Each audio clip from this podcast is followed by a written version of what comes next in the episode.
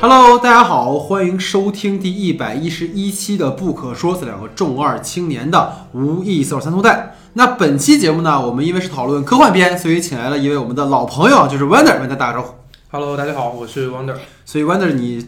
有没有感觉好像每次录节目都会找你来录一个科幻片？啊，挺好的，有没有想过打破这个舒适圈？也可以，我其实各个类型都能聊 我觉得今天你的核心是聊游戏，可能。啊，我每次核心最后都会扯到游戏上面。OK OK 好，所以欢迎欢迎 Wonder 啊。那好，那一九九九年呢，在《黑客帝国》第一部上映惊艳全球观众时，可能没有人会想到，在二十三年后的今天，重磅重启的《黑客帝国四》矩阵重启，会在票房和口碑上遭遇如此严重的滑铁卢。狗尾续貂、掐烂钱、铺天盖地的差评声中呢，我们似乎能够理解，缘何只有拉纳沃卓斯基回归，而其妹妹莉莉则选择退出这个让他们名垂影史的项目。我们也能够理解为什么在片中铺满了拉纳对于华纳的不满和浓浓的恶意。那初看呢，似乎是调侃，但细琢磨，发现这就是导演明确的对于所谓炒冷饭重启的厌恶和不情愿。但毕竟资本摆这儿了，比起交出自己的 IP 任他人践踏，不如自己上手啊，崩在自己手里也算了无遗憾。那在线矩阵中的尼奥呢？曾经的传奇故事被演示成了游戏，供全民狂欢。或许这就是导演在元宇宙即将到来的今天私藏的一点私货吧。那今天呢，就让我们放下成见，好好聊一聊这部让大家吐槽到失语的《黑客帝国四：矩阵重启》。那惯例呢，还是先来介绍影片的基本信息。本片的导演兼编剧是拉纳沃卓斯基，他曾凭借《黑客帝国》首部曲在当年的奥斯卡上囊获包括最佳音响、电影剪辑在内的四项技术大奖。那本片呢是拉纳自《超感猎杀》被网飞砍掉后首部回归大荧幕的电影作品。那本片的编剧除了导演拉纳沃卓斯基外，还有大卫米切尔和亚历山大赫蒙，他们分别与导演合作过《云图》和《超感猎杀》。那本片的摄影呢是约翰托尔，他曾凭借《云图》获得第六十三届德国电影奖最佳摄影。那本片的服装设计是林赛博，他曾与导演合作过《超感猎杀》系列剧集。演员阵容方面呢，《黑客帝国》三部曲的两位绝对主演哈，基努里维斯和凯瑞安莫斯均回归。他在片中呢继续出演尼奥和崔妮迪。值得一提的是呢，最近有新闻报道哈，说这个李维斯曾将其《黑客帝国》百分之七十的收入捐给了白血病患者啊，真的是德艺双馨了。在三三部曲中呢，饰演史密斯的雨果·维文和饰演墨菲斯的劳伦斯·菲舍尔·伯恩未能回归，取而代之的是呢，乔纳森·格罗弗和叶海亚·阿伯杜勒·麦丁饰演分析师，也是本片反派的是尼尔·帕特里克·哈里斯。他作为观众所熟悉的角色呢，是在《老爸老妈浪漫史》中扮演的巴尼叔叔一角。那饰演将尼奥从矩阵中拯救出来的新角色巴格斯的是杰西卡·亨维克，她曾参演过《全游》中红毒蛇的私生女沙德一角。那《超感猎杀》中的主演们呢，也在本片中有精彩的亮相和客串，包括马克思·雷麦特、布莱恩 ·J· 史密斯、艾伦迪·拉农维拉等等，可谓是超感演员的再就业了。可以看得出哈，这个拉纳还是很念旧情的。那《黑客帝国四：矩阵重启》的故事呢，承接其系列第三部的结尾，讲述失忆的尼奥重回矩阵，他将重新认识自己，并带领人类在机器制造的虚拟世界中继续反抗的故事。那节目开始之前呢，还是希望大家多多关注我们的微信公众号 “SD” 的光影不污。近期呢，我们会更新二零二一年度的五佳盘点，以及对于颁奖季电影的查缺补漏的推荐和讨论。那继续讨论的影片呢，可以关注我们后续的节目预告。那即将到来的春节档呢，我们也会邀请新老嘉宾共同参与讨论。那形式呢，也不限于长节目，还请大家持续的关注我们。那公众号的具体名称呢，请看节目下方的简介。另外呢，想加入听众群的朋友，可以在公众号的后台留言，会有人拉您入群哈。那下面进入到我们正式的讨论环节。好，那今天的第一组话题呢，是由我来提出的哈。那我第一个话题是这样的，那整个《黑客帝国》系列的一个贯穿的母题呢是选择。那第一步呢，你要选择吃下了红药丸，选择相信自己是救世主。那崔妮迪呢，选择相信先知说他的挚爱就是救世主。那即使一切都是算法的自我升级和迭代，即使所谓的 The One 不过是系统中的一个 bug，那在专属于个人的叙事中呢，我们仍可以在虚无中寻找意义。这是我觉得整个《黑客帝国》非常打动我的。但反观本片呢？呢，无论是尼奥或是崔妮迪的觉醒，都完全忽略了他们抉择的过程。尤其是崔妮迪啊，爱情呢，我觉得刚才其实 温德也提到，它是一个很重要的母题，但我觉得爱情不是整个《黑帝国三部曲》最重要的东西。但这一部里感觉好像爱情成为了一个唯一的拯救力量，所以呢，我就很好奇啊，包括这个片子里有很多情节让我感觉特别像《绝地武士》，就两个人会晤就感哇原力觉醒了啊。所以想问问你怎么看待整个这个话题的一个读解的？对，啊，老版《黑客帝国》三部曲，它本身在哲学层面就已经有非常接近。呃嗯存在主义式的表达了。是的然后在这个新三部曲的过程中，就像刚刚戴老师说的那样，嗯，选择是一个被完全忽略的主题。是的，这这里面主角所做的一切选择都是被动的，对的，对的，无论是被拯，无论是 Neo 被重新拯救，还是他去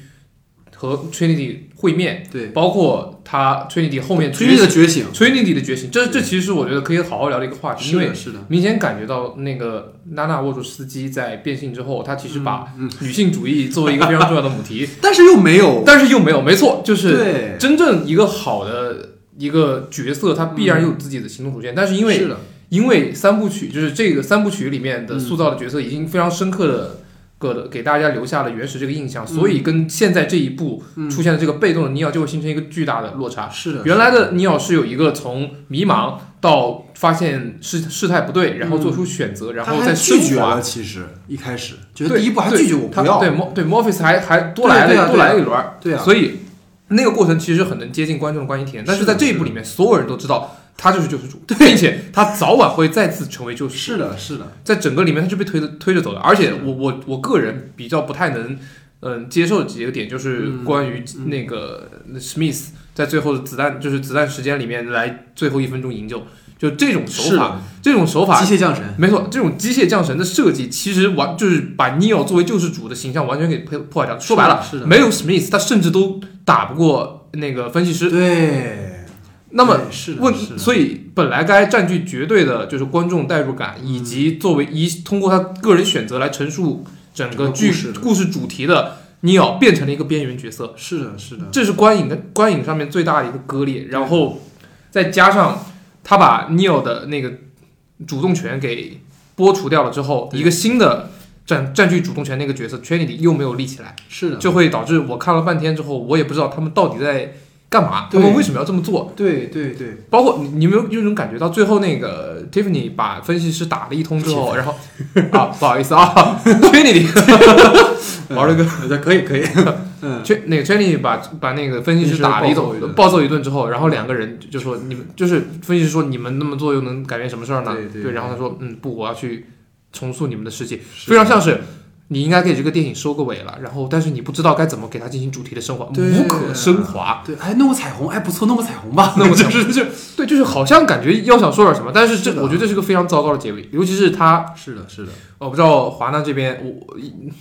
怎么通过的这么一个结局，因为我感觉他们是很想再把它重启成一个新的三部曲的。是的，但不可能，对，但是就这一部下来之后，我觉得再出新作就只是只会招来更多的骂声。对的啊当然这一部的流量其实赚够了，对的。呃，票房好像是亏了，啊，票房亏了，票房听听说在北美卖的也不好，因为它整个口碑特别的一般，对，所以但是流量其实是有的，啊，就大家又又又又又骂了他，大家可能更期待那个游戏，哎游戏这个 一会儿再说。一会儿对对对，一会儿再说。嗯。所所以就是我我就非常同意戴老师说的那种话，在嗯。这一部里面，它的主题非常关键的嗯。存在主义式的表达完全没有了。嗯。所以我的观感就是这部片子非常的虚无，是的，非是的，非常的虚无。他正好把他呃二十年前所二十年前所要在质疑的东西，对要抗拒要抗争的东西给给变成了这一部的主题，没错，没错，这其实还挺讽刺的，而且某种意义上也呈现了啊，我们二十年以来电影或者是艺术行业的一个轮回。嗯，这其实其实不不只是，嗯，我觉得不只是这一个片子的问题，这个也可以好好借《黑客帝国》来聊一聊啊，我觉得你说的很好，就是过去在讨论自由意志和你的这个宿命，今天就是就是宿命的，虚无就是就是虚无嘛，就是你改变不了任何的。就像你说，最后你们俩一定会改变。而且其实包括我一会儿我可能会细说，就是你会发现你刚刚提一个点很重要，就是对于整个尼奥的旅程当中，好像史密斯和崔妮迪都占有很重要的一个部分，但整个影片从他建制之后，这两个角色就是一个缺位的状态。就几乎没有出现过了。而且他们出现只是为了推动剧情。对他们的出现只是为了第一完成尼奥要拯救爱情啊，完成尼奥要跟分析师对抗，他们才出现的，对没有选择，都是完全的棋子式的这种角色。没错，对，所以这个也是一个，你说的这个点挺有意思的啊。其实我，你知道，我特别希望在这一部里看到，就是他对于角色的更多的开发。就我都不不强求他说你可以有更新的这种 idea，因为你知道这个项目从初期它本来就是一个可能圈钱，或者是说想要再重新去做，包括为什么他他这个妹妹没有回归嘛，也可能跟这个有关系嘛，就是本来可能也不想做。然后我看到一个说法，就是沃卓斯基在用前半个小时告诉我，就是你赶紧跑，这是烂片，就他一直在告诉你别看了啊，快走。但是就是你你你，因为我们我觉得可能你在看到他一上来那个手办的时候哈，就你又陷入到了对于过去的某种就是怀恋当中，所以你可能意识不到这一点。但我觉得这可能是导演有意在做的一种就是自反吧。对，其实这个我想跟你聊，就影片前半段的很多设定其实还挺有意思的。没错，就比如说你要他呃被分析师反复暗示说你得了妄想症，就是为什么不再做的极致一点呢？就是我刚才跟你提到，我其实看的时候让我想到了就是维伦纽瓦的《银翼杀手二零四九》，就是你仔细想一想，就是。他就是在反那个《银翼杀手》的那个叙事嘛，《银翼杀手》花整个片子的时间到最后，然后甚至最后主演和导演还打说，我到底是不是仿生人，我到底是不是人类？那《银翼杀手二零四九》上去就告诉你，K 他最大的一个困境就是我的身份认知，我到底是人还是仿生人？就这个其实是一个更有意思的主题，他又一开始让你觉得他是人类，然后最后又幻灭了，然后又宿命，又对于一种无常又是感伤的。我觉得这个其实在你看，如果在这个片子里面，他如果说他一开始就像你刚才提到的，本片中的尼奥就是三部曲里面的尼奥，就是所谓的这个矩阵世界依然是把尼奥当成一个蓄电池。就是我觉得你倒不如说把尼奥做成一个就是符号化的人物，到最后你发现这个片子里面那个尼奥，他一直以为自己是救世主，哦，他其实是 nobody。剧本该你来写啊。哎，不不 不，你不就这样可能更符合当下一种后现代思潮对于那种权威的一种解构吗？，对，其实这这个对，小天天你说吧，我觉得也。我我我我观看的时候也是这个感觉，就是他能感觉到在前半部分的时候，呃，娜娜沃卓斯基一直在试图通过那种头脑风暴的方式告，诉你快跑。对，陈述了很多说我们不想，包括跟那个 他的老板 boss，就是那个假是的。史密斯那个史密斯的幻象，呃，那个皮肤啊，对对对，跟他进行交流的时候说了很多对的啊，我们母公司华纳要决决定再出三部曲的续集，然后不能有你没你，我们都要做。OK，这这已经是其实非常明显，这跟我的话题里面其实也提到了这个部分。然后，然后到了后半段的时候，尤其是他们再次进入到矩阵世界去进行营救的时候，嗯，啊、当然是 Box 说了，是我们跟了一个、呃每天都在这么做的人完成一个不可能的任务。从那一段开始，嗯，所有的所有的大场面还有特效全部是流水线的，是的，你没有任何的印象和，是的，甚至包括最后出现了僵尸，蜂群僵尸，又我还要吐槽这个，就是把那个速激九的那个僵尸车变成僵尸人了，就是又他从天上呱呱呱，就就 虽然我觉得这个还乍一看还挺酷的，但是你想想，这可是黑客帝国呀，是而且呀，开创了非常多非常多独特的动作镜头的，对啊然后在这一部里面乏善可陈。是的，是的，所以，所以我用了一个词来形容这个片子什么感觉。嗯。前半部分你能感觉到导演在别出心裁的对。来尝试对于他所创造的故事的一个收尾，或者是某种延新续。的角度，对，然后新的角度去解读它，然后又同时有又又又带有一点这个时代的，因为他把像就把那个矩阵变成一个游戏嘛，嗯，嗯，而不是是的那个，对游戏其实就是媒介的一个对媒介的从原从原来的那种那个虚拟世界程序变成了一个游戏，对它其实是有有有一个非常时代的意义的。延伸的，对，然后然后后面从后面开始，它又变成了一个 好莱坞流水线大片。是的，是它的这种割裂感，我觉得呃，沃卓斯基甚至这个项目的主创人员不是意识不到的，但是是他们这是非常有意为之的一种行为，所以我觉得他是别出心裁心裁的乏善可陈。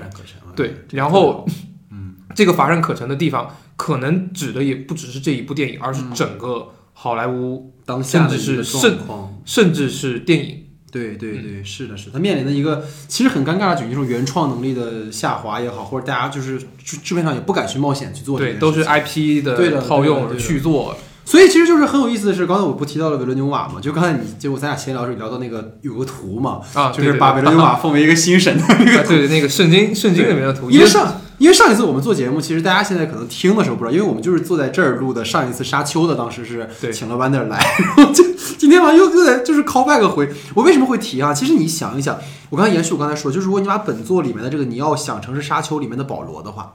他是一个被塑造成的泽万，啊，对，这个这就有意思了这个有呀对不对？你我就我特别想看，就是影片里就是如果能讲到尼采那句话，就是“上帝已死”，就好玩了，你知道吗？高级了。就但是本片当中最后依然是那种就是刚才我们提到机械降神式的这种处理嘛，就是一下两个人不讲道理，你也不用思考，然后导演因为导演其实吐槽过一件事嘛，就是现在观众只要爽就行了，对吧？但是我觉得哈，就算是被马丁批为游乐场的这个漫威电影，它在尽可能的去揽罗其实更多的普世价值的基础上，还是讲讲一个让你信服的故事的。然后捏出了永恒族，嗯嗯，这个我们一会儿再说，就是咱不说这个事儿哈，这个电影不能提啊，别乱讲话，这电影不能提。啊，但是你黑客四你能记住什么？就是我觉得我能记住的哈，只有《超感猎杀》里面的那些演员，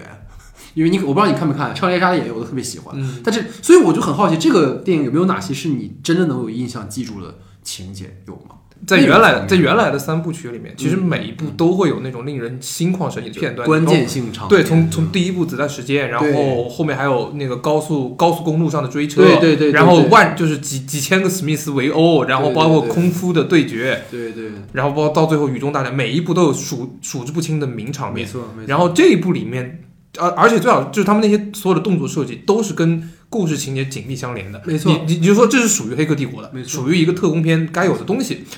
然后在这一部里面，你其实很难想象到什么东西跟这个剧情是有关联的。虽然我觉得，比如说那个。啊、一个男人突然醒过来，然后一头扎到那个底下，就是那个嗯蜂群式的袭击啊，嗯，那一个那一场单拿出来，还是一个挺挺挺挺挺令人是。你挺令人害怕的，对那一下。但是它跟《黑客帝国》本身的关联就是相、啊。相比较弱一点。是。嗯，虽然我也也也也能感觉到最后那一那一那一幕，主创也要也想试图找回曾经的感觉，但是在嗯没有袁和平无止的情况下，是的是的，动作戏、场面戏全部沦为。就说白了，就像刚才戴老师有说过，他那个蜂群袭击，嗯。就只是把《速度与激情九》的僵尸车变成了僵尸人，这 不是多么新鲜的东西。是的，是的，而且《僵尸世界大战》你也看到过这种场景，其实嗯，它对不是这就是这不是今天才有的。釜山行也是釜山行也是这种嘛。嗯，哎，釜山行二也是你聊的，你看今天全连上了。对，所以你看啊，其实你刚才说到所有点，我特别想再给你提一个什么，这一部袁和平没有回归。其实我们总在吐槽说袁和平啊、成家班啊，他们整个的那一套香港的无纸的东西已经在重复特别多了。但是你 你又感觉今天的没有他，你又又更缺少了。是吧？你反而说，即使有那种重复的动作，包括他场景也在重复，对吧？他重复了那个墨菲斯和尼奥第一次对决的那个那个场景嘛，他所有的场景他在试图去复刻，但是你会发现没了那个真的无指的介入之后，拉娜对于整个这个部分也是弱了很多的。所以这个也是觉得其实挺遗憾的部分，包括你刚刚提到就是崔妮蒂觉醒这个部分啊，我是特别厌恶这个情节的，就是当时你看他煞有其事的讲说崔妮迪是否要回到现实是他的自己的选择，嗯对吧？但是导演压根儿就没有给就是崔妮蒂铺在矩阵里面他拥有的是什么，对这一幕还挺你知道吗？对，这幕挺奇怪，就是他在矩阵里面有一个家庭，虽然这个分析师给他设计的，他的孩子，他说他还说了一句话，说你把孩子作为筹码，是对一个非常可耻可耻的行为。OK，对他真的有考虑过就他家庭的存在吗？是啊，但我觉得这个东西延伸起来，其实是关于就是有很很刚很关于虚拟和现实界限的一个非常重要的问题。嗯你在虚拟世界里面所拥有很多幸福的东西，嗯但是你即将知道它是虚假的，或者我拿一个不太恰当的比喻，嗯，就像你你可能在别人家里过了这么多年，告诉你你是被拐卖的。是的，是的 OK，是的，然后在这么一刻，你你的感情是虚假的嘛？是的，你所面临的，你所付出的那些曾经的记忆是虚假的吗？没错，你的面对的事和人可可能不是最真实的形象，但是你的经历、你的记忆这些东西，难道不该从不该作为选择的一部分吗？是的，是的，然后在这一部里面，完全完全可以，抽离掉对它这个部分完全没有这个部分设计，说只要是真的，那我们就要去追求真的。而在第一部里面，而在第一部里面，其实到最后。呃，当时建筑师，当时建筑师跟尼奥进行对话的时候，已经把这个主题引到非常深刻的一个一个画面一一个境界上，就是他探讨真与假嗯其实没有那么明显的界限。对的，对的。然后到这一步里面，OK，我们去创造一个新世界，我不知道他们图什么。就包括中后段的时候，你会发现，刚才也提到了嘛，崔妮蒂她完全的缺席了。就是我真的觉得，如果你要打个双主主人公的话，你两个人的比例至少均衡一点儿，对吧？就像你刚才你提到，就是崔妮蒂完全就成为一个，我把它称为是金羊毛式的故事里面的一个奖赏。你看似它是有主体性的，但是完全是被物化的，就完全是被哎来了。每次弯德莱一定要有的工具人理论。工具人，他就是个纯粹的工具人，这个人物，他没有任何的主体性，没有任包括，其实我以为你会提到啊，就是我也可以把这个拉出来聊，就是《黑客帝国一》里面一个很重要的就是 Cipher，对吧？他虽然很混账，但是他其实是让人能理解他的动机，因为在矩阵内外，就是虽然他在讨论真和假的那个界限的这种模糊化，但是崔 r 选择去背叛大家，选择回到矩阵，就是因为他认为这个虚拟的世界能够给他更多的美好的一些、一些。他认为的真实吧，虽然那也是虚拟的真实，但这个你能感受到。但这一部里面就是崔妮的老公全程也是个 NPC，对吧？你感受不到这个人，就是说他在不在有什么用，就是屁都没用。然后孩子呢，也是一个就是串场的一个摆设，就就我就很尴尬，你知道吗？就是他最后分析师说让让让提芬妮自己做决定吧，然后然后那个孩子就在哎呀你哎呀那个我弟弟那个车祸了，你赶紧来看看吧。你根本就没有任何的情感的代入，嗯，就是你完全就是你觉得无所谓这件事情。就像你刚才提到一个点，我觉得很好，就是这个里面的真是明确的，但是到底什么是真？你这个就是一个很很有意思讨论。包括我们刚才聊到《银翼杀手二零四九》里面，就是这个啊。那你这个记忆是不是真的？你对于那个人的情感是不是真的？如果我是仿生人的话，那么我这些情感算什么？你这个都是特别有。哲学思辨的问题，而且这这个话题本身也是《黑客帝国》的主题之一。是的，在这一部里面，嗯，又又不存在，又不存在了。包括就是你看《盗梦空间》里面，诺兰都已经拍到，就是说你在梦中与家人相聚，所以你不愿意醒过来。就是导演反复在强调这种角色的处境，所以你才能理解为什么他那个电影。我觉得《黑盗梦空间》让我特别印象深刻，就是他那个他们一行人到那个地下室的时候，遇到那个老者，不跟他们说这里面所有人都在做梦。但他们醒过来的时候，才是好像才是梦境，他们睡过去才是真实。大部分的人都在做梦，就是因为他们在里面感受到了绝对的美好。他们是年轻，他们是健康的。就是这个话题可以可以可以进入到关于虚拟虚拟世界的这个大讨讨论之中。对的，对的。嗯，而且听听你的看法嘛？对，这个就是就是像你刚才说的这样，这其实是一个非常好的去讨论的空间。是的。然后，而且在这一类的片子里面，探讨虚拟和真实界限里面，《黑客帝国》本身是。我认为是最优秀的一部。嗯嗯啊，你说的是三部曲？对，三部曲，三部曲。说话要注意。老三部曲，老三部曲，这这整个系列应该是最优秀的，是的，最优秀的一部，是的。甚至包括后面出了动画戏续集，也在不停的重复这样的一个主题。是的。然后作为它的新的新的续，就新的续作的重启嘛，嗯，不指望它能翻出什么新的花样，但是至少它应该延续对于这个话题的。不能背叛你的初衷。对，然后。呃，我甚至就是感觉，以现在的这个剧本主旨的草率程度，就是导演的有意为之。他整个片子就是一场告诉告诉当下，去讽刺当下，说电影这个电影是不是关于存在的，而是关于虚无的。是的，是的，是的，是的。所以它很有意思，它把它包装的特别精致。是的，这个是我我我我看完之后观感不好的一个重要原因。嗯，就是我自己作为一个科幻动作。包括基努·里维斯的忠粉，嗯嗯嗯，啊，包括黑客这个帝帝国系列的。电影忠粉。啊，对对对，我我我对爆米花电影其实有很大的宽容度的，嗯嗯，但是我我是觉得这是没有诚意，这是作为创作者最重要的一个东西，对，它可以，你可以就是在剧本上有瑕疵，你的制作有不精良，但是创作者的诚意是。非常重要，跟观众对话的一个环节，没错。然后这个诚意大概在前前半段的时候，我其实是有能感觉到导演在试图对话，到后半段的时候就是完全放弃对话，对，这也是导致观感非常割裂的一个原因。对的，对。而令人讽刺的是，导演就是这些电影的口中说了，观众要的是后半部分。对，就像他说，一部以哲学思辨啊，一部一部思考虚真实虚假的一部。呃，哲学式的影片，嗯，被众人记住的只有《子弹时间》，嗯，这是一个很前面已经讨论过了，对对对，他自己在解构这个东西，对他自己就在解构，然后解构到最后的时候，他给不出一个答案，他甚至放弃了去为观众给出答案结果，而说你要爆米花，那就给你。是的，是的，是的，是的。但是，当然，我觉得这这可能是沃尔斯基对华纳的一种反抗。嗯，所以其实华纳也没办法了。华纳对于华纳而言，就是我觉得挺，其实你说这个，你刚才说的点，我觉得挺有意思，就是。华纳是怎么让这个剧本通过 拍的？你知道吗？我就我就站在 挺好奇的。我我我我站在我的思思考方向，就是华纳这边，也就是他们也不可能没有人评估过这个东西，没错。而且他们可能也会意识到它所带来的一些争议以及剧本硬伤问题。嗯。但是你能要求华纳就是去放弃《黑客帝国》这个 IP 的？他也不能放弃让安娜去当导演这件事情。我觉得对，就对于他们，就像我刚刚说，我们刚刚说到《黑客帝国》啊，它。啊，黑客帝四啊，它的其实北美的票房和口碑也非常不如不如人意。但是作为一个玩，就是作为一个在呃现代的网络时代长大的人，嗯多多少少都会对《黑客帝国》这个名字有那个情节有，那个情节，哪怕你不不去看它，嗯，就哪怕你知道它是一个烂片，你能忍住自己不看它吗？对对，它好它能赚钱它烂它也能赚钱，是的，这也就是资本和流量对于，艺术创作最大的一个伤害。就像没错，人家我们在意的是什么？它好不好看？嗯但是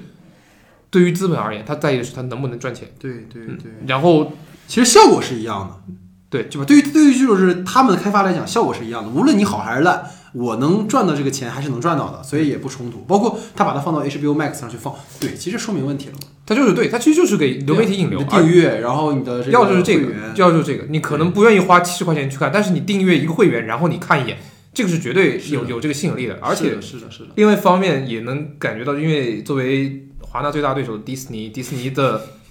迪士尼的现在对市场的占据量远远不是华纳能比的，他们也有这个业务的压力，所以站在站在打工的角度上而言，他们就可能他们为了完成那个季度的 KPI，然后就是必须得把这个必须得推一个大的项目上去。对，其实我想延续你刚才说的，就是那个点嘛，就是你提到它这个里面对于这个 IP 价值这种榨取的这个意义上，嗯其实你让我想到了一个什么，就是你看它这一步一定要把爱情作为最重要的主线，其实它的根本目的也是为了换回大家对于前三部曲的一个遗憾嘛。到结尾两个人其实还是都以某种意义上讲牺牲了。啊，对，对吧？所以他其实为了满足大家，哎呦，你他们终于能够以一个 Plan B 的故事，然后继续下去了。其实让我想到了一个什么，就是你看哈，这个电影里有一个点很有趣，就是两个人在一起才是能量的最大化。嗯，然后呢，这个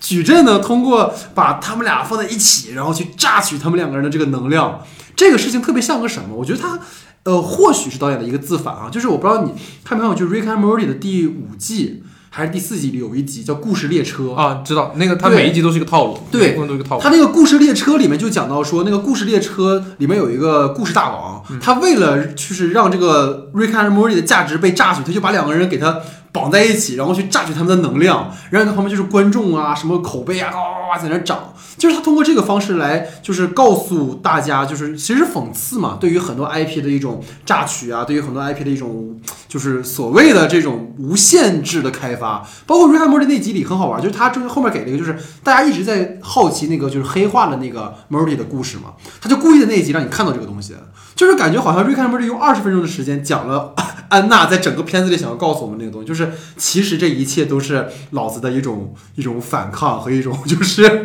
我要告诉你，就是其实这个他妈就是在扯淡，所以这可能也是他也许哈挺有意思的一件事儿，包括。我我一直觉得华纳有个很大的问题，它的领导层，包括 DC 也是一样，一直以来都是这样一。直以来就是从 DC 就是把大跃进式这种开发，然后 DC 宇宙差点团灭了，对吧？然后黑客帝国呢就把他们成为一个纯弄 CP，但实际上就是我觉得他们今天就是我个人认为哈，华纳他们认为的点是什么？只要我有 CP，我有特效，我有子弹时间，我有矩阵就可以卖钱了。嗯，但是这种就是我我其实后面会反复跟你聊一个点，就是娱乐泛化的这个问题，可能这个时代的一个特别大的弊病。就是它让一切好像是说你拿 IP 来消费就能够挣钱，但实际上华纳我觉得，当然你你像你提到了，无论好还坏，它都会它都会有收益嘛，但是最后肯定是赔钱了，所以他肯定又被他自己反噬了。我觉得他早晚要明白这一点，就是你不能再这样下去了，就是不是所有的 IP 都可以这样去延续下去，所以可能这个话题到。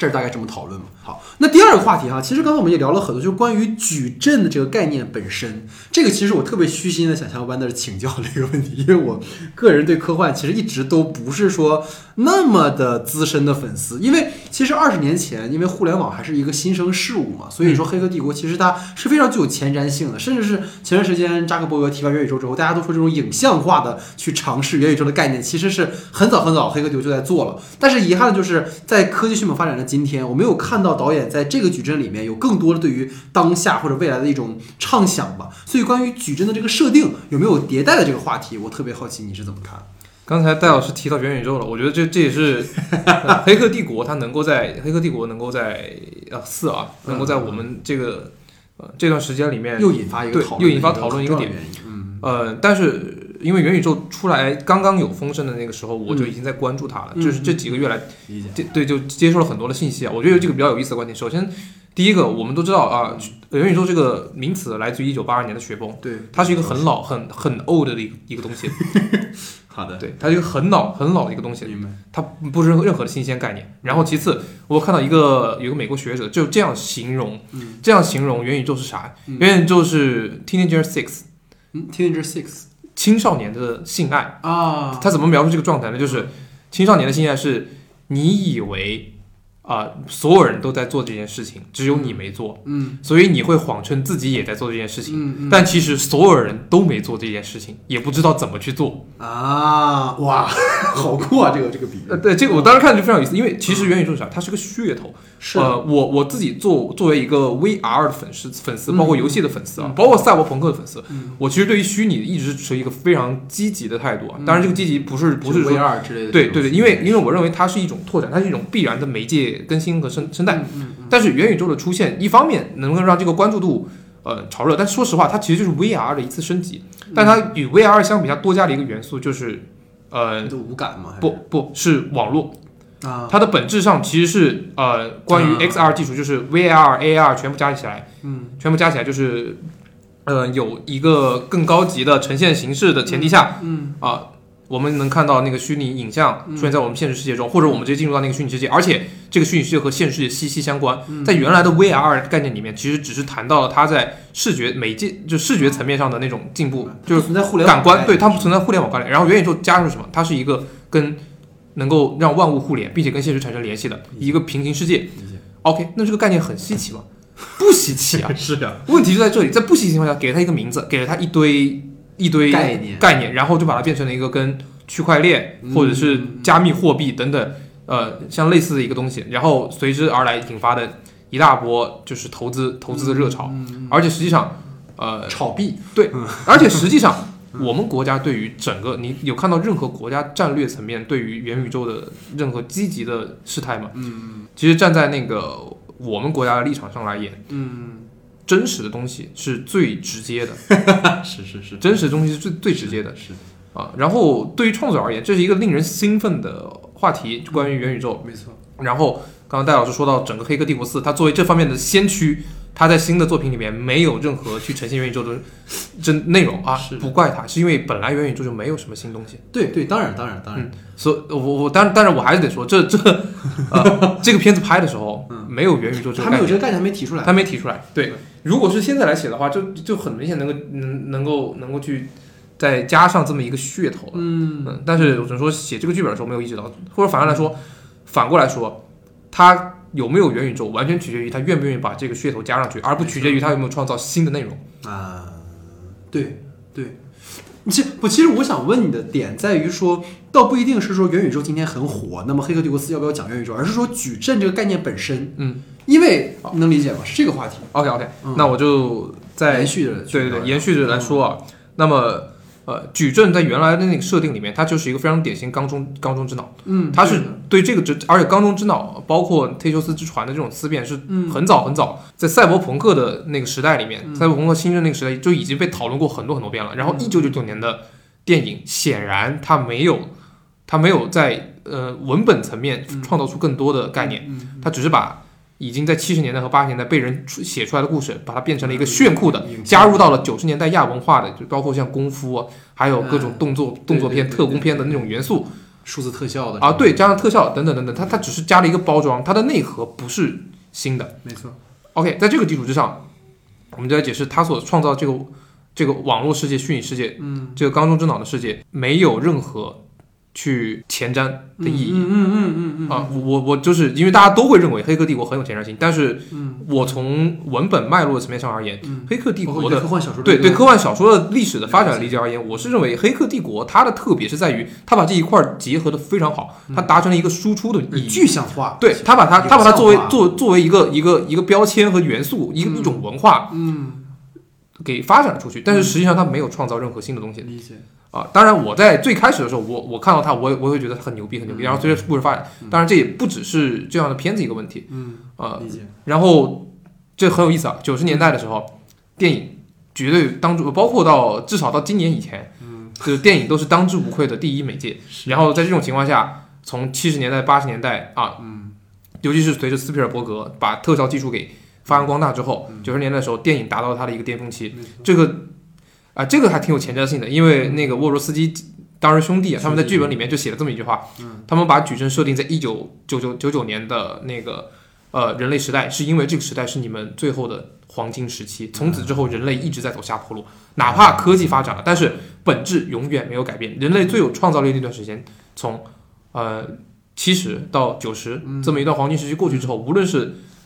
科幻电影，嗯，还是文艺上的创作，包括音乐，嗯，甚至美术，美术这种美术更早了，所有的对所有的创造力都没有了。嗯。随着从苏联解体开始，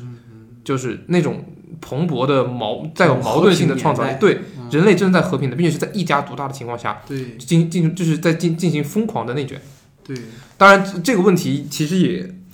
就是嗯，不只是不只是限于不只是限于文艺文艺界了。当然当然。嗯，再聊下去就是会会会非非常比较比较复杂了啊对，而且对于中对于中国的观众或对于我们来说，其实这种感觉不是特别的强烈，因为我们是滞后的，我们大概跟世界主流永远滞后有 十到二十年的时间，是是是。所以我们其实现在能感受到的是余晖，嗯，但是即使这种余晖，也能感觉到就是文艺作品的吸引力在进行在在大幅度的没错下滑，没错，而且被分散了，其实是对对，随而且是随着随着技术的发展之后，什么它视频，OK，我们从长视频电影变成了短视频，对的它还是视频本身。对的，然后我们从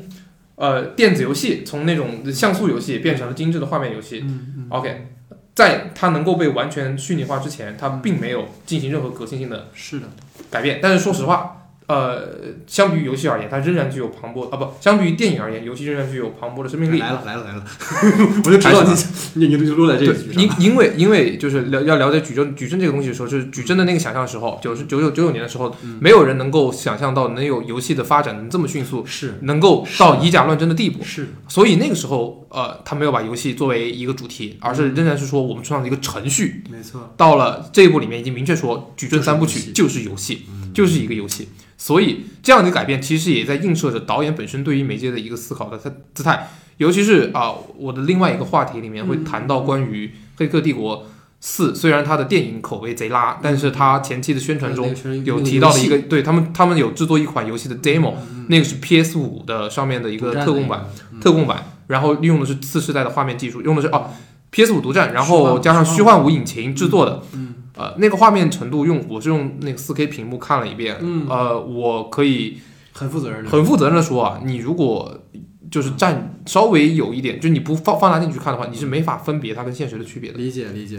这个我们一会儿再聊，OK，所以这个我们一会儿再聊，OK，所以回到戴老师的那个矩阵的这个矩阵啊，矩阵就是我我我刚才就强调它没有前瞻性，另外另外一方面，它的本质就是刚对缸中之脑的一种一种具化，嗯然后它再加上它其实。呃，他所描述的那个那个世界的姿态，对于我们今天来说，没有其实没有那么。哪怕你不是一个科幻迷，就这么讲解一个虚拟世界游戏，OK，大家都都已经 get 到了。尤其是今年还有哦，去年还有像《失控玩家》，嗯，然后前几年还有《头头号玩家就这两部玩家电影，一下子就把虚拟世界给定掉了，没错，一个创造性的，一个一个跟现实世界很，呃，有基于现实世界创造的呃幻想世界，然后所有人在这里面都是一个 player，嗯 player 嗯嗯，对，我觉得我想就接着你说的这个话来讲，就是你刚刚提到的，无论是头号玩家也好，失控玩家，包括盗梦空间也好。就是其实他们都在讨论的，就是其实我觉得所谓矩阵，因为刚才你其实更多讨论的是媒介本身，包括从科幻的一个发展，这就是我特别想让你来聊这个片子的原因，因为我可能更多从内容或者它这个片子本身去讨论。其实如果回到这个片子里的话，就是所谓矩阵，它早就不应该只是因为其实它原本矩阵的概念是电脑去控制人类设计出来的一个虚拟程序嘛，嗯就是它把人类变成蓄电池，然后去让它的这个矩阵去扩大，然后人工智能去去去等于说像那个终结者里面那种感觉去占领占领人类世界。我觉得在今天这个时代，是人们开始主动的想要生活在矩阵中，没错，对吧？哎而不是被迫的成为蓄电池。努对，所以我特别希望在片中看到更多的 Sever，你知道吗？就是看到更多的人类或者部分的人类，其实已经在矩阵中完成那种自我身份、价值和意义的一种自洽了。嗯，而在现实当中，就是经历了尼奥在三部曲中的那个所谓与与母体的那个谈判之后，他应该建立起来一个新的秩序和文明。就是这个，我一定要给你吐槽，其实就是那个取代西安的那个艾欧啊。嗯，哇，就是虽然说是人机和谐共处的一种畅想，但我觉得完全没有看到，就是说上层和这种科技迭代之外的人的影子，就没有人在这个 I O 里面，你只看到了，就是西安虽然也被吐槽哈、它可能没有那么具象化，但是西安是有人气的，是有人味儿的。就是虽然说整个世界可能架构不够清晰，但是你能感受到是人类最后的绿洲。虽然在很长一段时间里面，可能那只是基亚利的一个谎言而已，但是 I O 有什么 I O 啥都没有。更精致的图像，更广阔的空间，I O 有什么？我跟你讲，Wonder 只有一个转基因技术制造的草莓 还 还真是啊！对，就是口口声声说，就是他那个昔日战友说，我们为了 I O 的百姓牺牲尼奥，但是你看到百姓了吗？就是你你犯的就是他这个问题就几乎复制了我们上个问题提到的，就是崔妮的那个问题一样，就是我们看不到角色在捍卫什么，他在保护什么。其实你看不到 I O 没有人。崔妮迪也没有在虚拟世界里面的那个关系。你看《黑客帝国》三部曲里面，你要你你是选择救爱人还是选择救苍生，对吧？他最后他不他不惜牺牲小我去为大家。其实你看他既要救爱人，又要救救苍生，结果发现爱人其实牺牲了，他没有办法顾两顾全两两边，他最后自己也牺牲了。但这一部里面就是你要一心为爱情，然后所有东西都不重要了。所以就是关于艾欧那个设定，我也挺好奇的，就是你当当时看完之后有什么想法？当时看到 I O 的第一课，我我就脑海中就两个字，就是就这，就是 就就这就是就这个。打在公屏上，你知道吗？对，因为他他给了一个非常华丽的镜头，一个大的远景去是呈现这么一个世界。OK，这个世界对于我们来说司司空见惯，对，它它是一个没有任何新鲜意味的东西。然后另外一个像刚才呃那个戴老师说到，嗯。它里面没有人气的这个问题，它甚至包括那个矛盾嗯，特别像星球大战的那种设定。哎，你虽然虽然你做了一件好事儿，一件正确的事情，但是你违背了命令，所以一个嗯。就看起来很严格的，但是实际上又为大家的一个这么一个领导人的形象一。个母一个父系社会、一个母系社会包括说说什么我们要去完成这个使命，球员所有人都站上去，对，就这种设定会让人感觉 OK，他们炸死心了，你知道吧？这种就是，我我就感觉 OK，这全部都在我的意料之中。嗯，你你感觉他们在讲一个故，在进行一场冒险的故事，不，他们在走一段程序。这是这是整个片子到后半度就是最让人感觉到，前面部分我还在思考有一个悬念，嗯，为什么尼奥会重生？他在这个重生的意义是什么？对，然后到了后半段，就是随着那个故事的揭秘，就是有一个大 boss，而且这个大 boss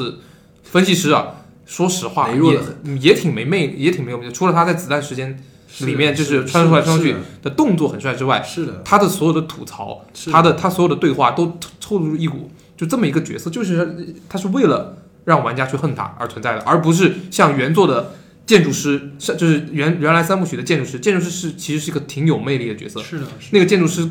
呃，很神秘，而且对，那个建筑师不仅长得更睿智一点，而且他所说的话是真的让人感觉到，哦，他在说一段很厉害的事，而而分析师的感觉是，你知道他在油腔滑舌，他在进行他在装腔作势，是的，嗯，不止，而且不只是他，还有那个呃那个新的那个他战友嘛，那个那，那个那个大姐，然后还有新的呃史密斯和嗯墨菲斯这样的所有的角色，全部都在走程序走程序，甚至包括那个小女孩，原作中一个非常可爱的那个小女孩，长大之后，OK，她哦。上来干干什么？我来告诉你你你还记得那段情节是我觉得很离谱的一点是啊，作为嗯啊要这是我觉得整个《黑客帝国四》它观感让我很不舒的地方，很不舒服的一个地方，就是他他用的那个逻辑剪辑逻辑完全不该是电影该有的。嗯他那是怎么样的？你要说有个就你要在那说了半天，然后那个机械的那个飞飞的那个动物过来了，嗯，然后他说有个人想见你，嗯他们去了那边，OK 转场了，怎么转的？没有转场，就是来到了一个就去了井边。然后一群人跟那个小女孩说：“哦，就是说你当年我给你嗯我父亲造了那个什么建筑舱，不拉不拉说了一堆话。”然后他们又从那个建筑舱，呃就从那个井边离开了，又去的？又回到了刚才那个场景。对的，就是这样，包括对，对，包括整个片子里面充斥大量的中近景的剪辑，嗯就是我们自己因为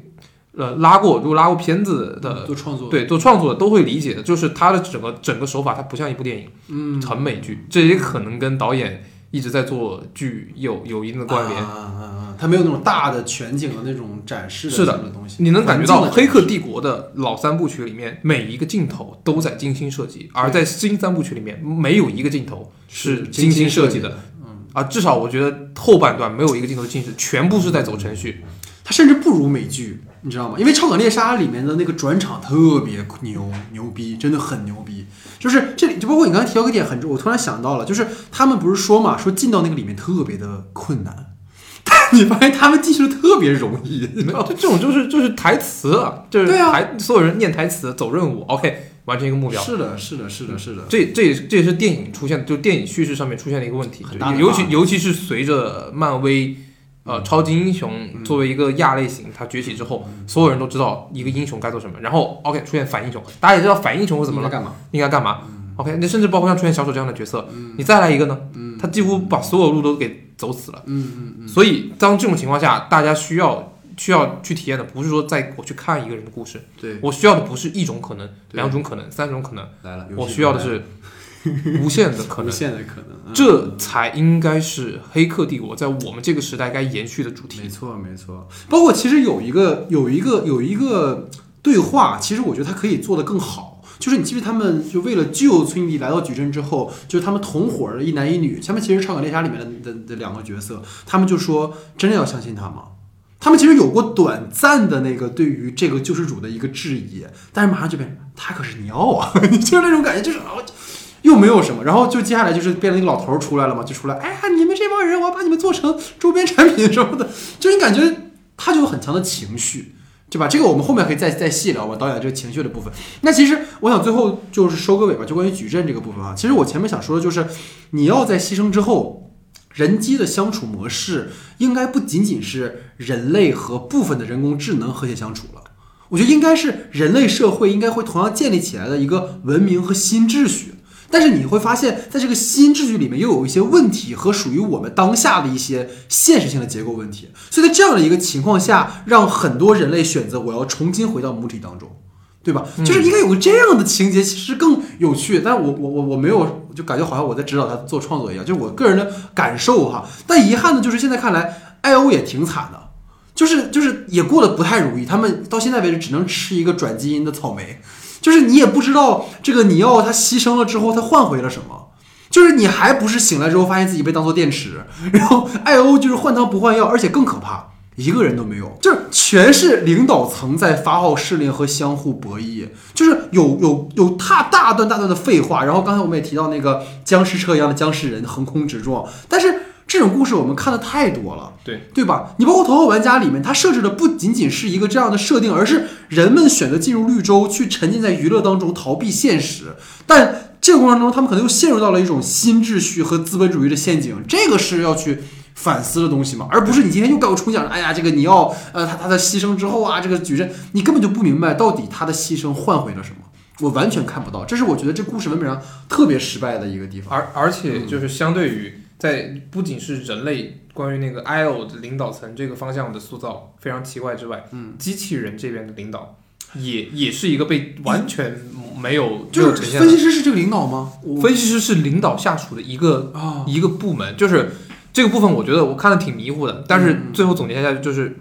呃，机械世界文明内部爆发了能源危机，呃所以他们战争对对对对对所以他们内战了。是的。然后分析师分析师设计了一个方案，就是用 Neo 还有 Trinity 的尸体，是的，让他们重塑他们，然后让他们作为最强蓄电池来解决这个能源危机危机的问题。嗯 OK，嗯，然后他做的很成功，嗯，但是没有想到 Neo 还是再次觉醒了，对然后 Neo 还还被人救走了。对，他还想劝说 Neo 回来维持这样的一个秩序，因为他把 Trinity 的这个爱作为这个筹码。嗯，最后结果就是都失败了，因为 Trinity 也被救走了。对，然后的两个人都被救走之后呢，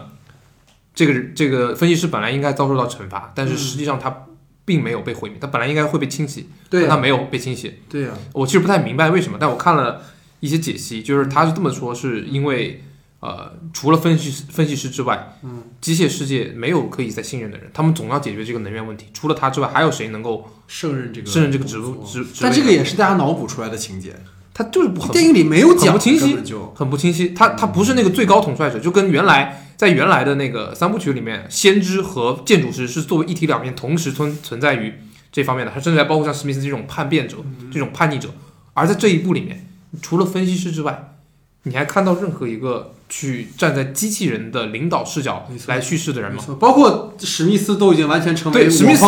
我方战士了，说实话，史密斯出现纯粹是因为情怀的问题，对他的叙事作用几乎没有。他最重要的一句话就是 Mr. Anderson，那一句出来的时候，还挺还还挺燃的还挺燃的。哦 Miss Anderson 嗯，嗯然后就没有，而且还不是雨果·维文演的，没有啥意思。而且好像本来是要回归的，但是最后好像也没成，就是还好没有。还好没有，嗯。好，那在我的话题之后呢，进入 Wonder 的话题时间啊，Wonder 请。啊，好，我的第一个话题是《黑客帝国四》用了很多的篇幅和台词去呈现导演，比如借挠史密斯的台词吐槽，嗯，呃，华纳执意拍摄续集，然后在《头脑风暴》还有《流浪者》出现的一些桥段中揶揄当代艺术作品缺乏原创等等，嗯，这些部分一方面体现了该系列一以贯之的导演趣味，然后另外一方面好像也是导演的自我辩护以及对现实的嘲讽。请问戴老师怎么看待这些桥段呢？嗯嗯嗯，其实你知道，很多朋友在跟我分享一个截图，就是在模态里面闪过一个广告牌儿，上面写的就是献给喜欢吃屎的各位，你知道有个那个牌子。啊对，这可能就是沃卓斯基拍摄本片的一个真意，你知道，就整个电影都透露出一种，刚才我们其实聊了很多关于这个话题了，很浓的一种抵触情绪。你知道这让我想到什么吗？就是当年大卫林奇拍《沙丘》的时候，哦，就是想必也是这种感觉呀，被制片厂支配，没有创作激情和活力，干脆就破罐破摔，管你大爷拍成什么样儿无所谓，就是这种感觉哈。但是如果你细究的话，或者是我们过度解读的话，其实你可以把本片当成一个原电影来看。就是《黑客帝国四》沃卓斯基掏心窝，就是就是你当镜头从模态拉开到那个托马斯先生的那个电脑桌面的时候，那个满桌的手办和奖项，其实都在告诉我们，《黑客帝国》在过去它引发的一个成就，或者延续二十年的一个文化狂欢的一个一个现象。但是你显然你会发现，就是托马斯他被困在了过去。就是所有人都在奉承着他过去的成就，包括他那个同事也是嘛。哎呀，你是我的偶像，你是我最崇拜的那个人。但是他们对这个就托马斯接下来要做的这个游戏就充耳不闻。就什么叫什么二元世界还是二元什么的，他不是提了一个新游戏嘛？就是好像没有人在乎，就跟沃卓斯基拍完《黑客帝国》以后也是一样。他虽然有《云图》这样的佳作，但是《云图》的票房其实收益一般，然后在国内其实也没有什么声响。木星上行就是票房口碑就双普了，就根本就更完蛋。就是所有人对于这对姐妹的标签，就还是《黑客帝国》的缔造者，包括到《超感猎杀》的时候也是一样。就是我我无数次在节目里提到，就这个剧其实重塑了我的三观，包括我很多呃认识这个世界的方式。但是你会发现这个剧。由于它的播放量没有达到预期，加上它的成本很高，也被就是在两周就被砍掉了嘛，所以我就会觉得，就拉娜曾经在云图上映的时候说过一句话，他说：“如果你想看一部电影讲一样的故事、一样的套路，就去看《零零七》。”还还真是。他果然预言成功了，你知道吗？零零七无暇赴死拍成了零零七赶着去死，你知道？我觉得啊，所以就是，但是你看拉纳他也亲身示范了这件事情，就是就是什么叫炒冷饭，熟悉的场景，熟悉的套路，这不就是《黑客帝国》的问题吗？就《黑客帝国四》的问题哈，就包括刚才我提到说，治疗师让托马斯相信那个所谓的传奇和过往都是他的就是症候和臆想。然后托马斯的上司就是在指令的时候，他不得不开这种讨论会，但同时你看他的心理的压力和负担很重。我觉得这特别像什么，你知道吗？就是花纳在跟拉纳告知说你要拍《黑客帝国四》之后，他的状态。我觉得这就是一个，也许是一种自反，等于说《黑客帝国》成为了笼罩着拉纳的一个阴影。你想拍的拍不成，然后呢，你想表私心的不卖座，你想摆脱的呢，人给硬塞钱。就是如果你把托马斯置换成导演拉纳本人，那可能很多让我们困惑的东西都去解决了。包括这个片子有个情节让我就是，其实就是视觉冲击还是挺强的，就是那个托马斯吃了非常非常多的那个蓝色药丸，嗯，就这个让我，其实我也挺好奇你是怎么想的啊？就是他只是为了逃避现实，但是你不觉得就是从他进入到那个东京跨高速行驶列车之后，他就真的进入到矩阵了，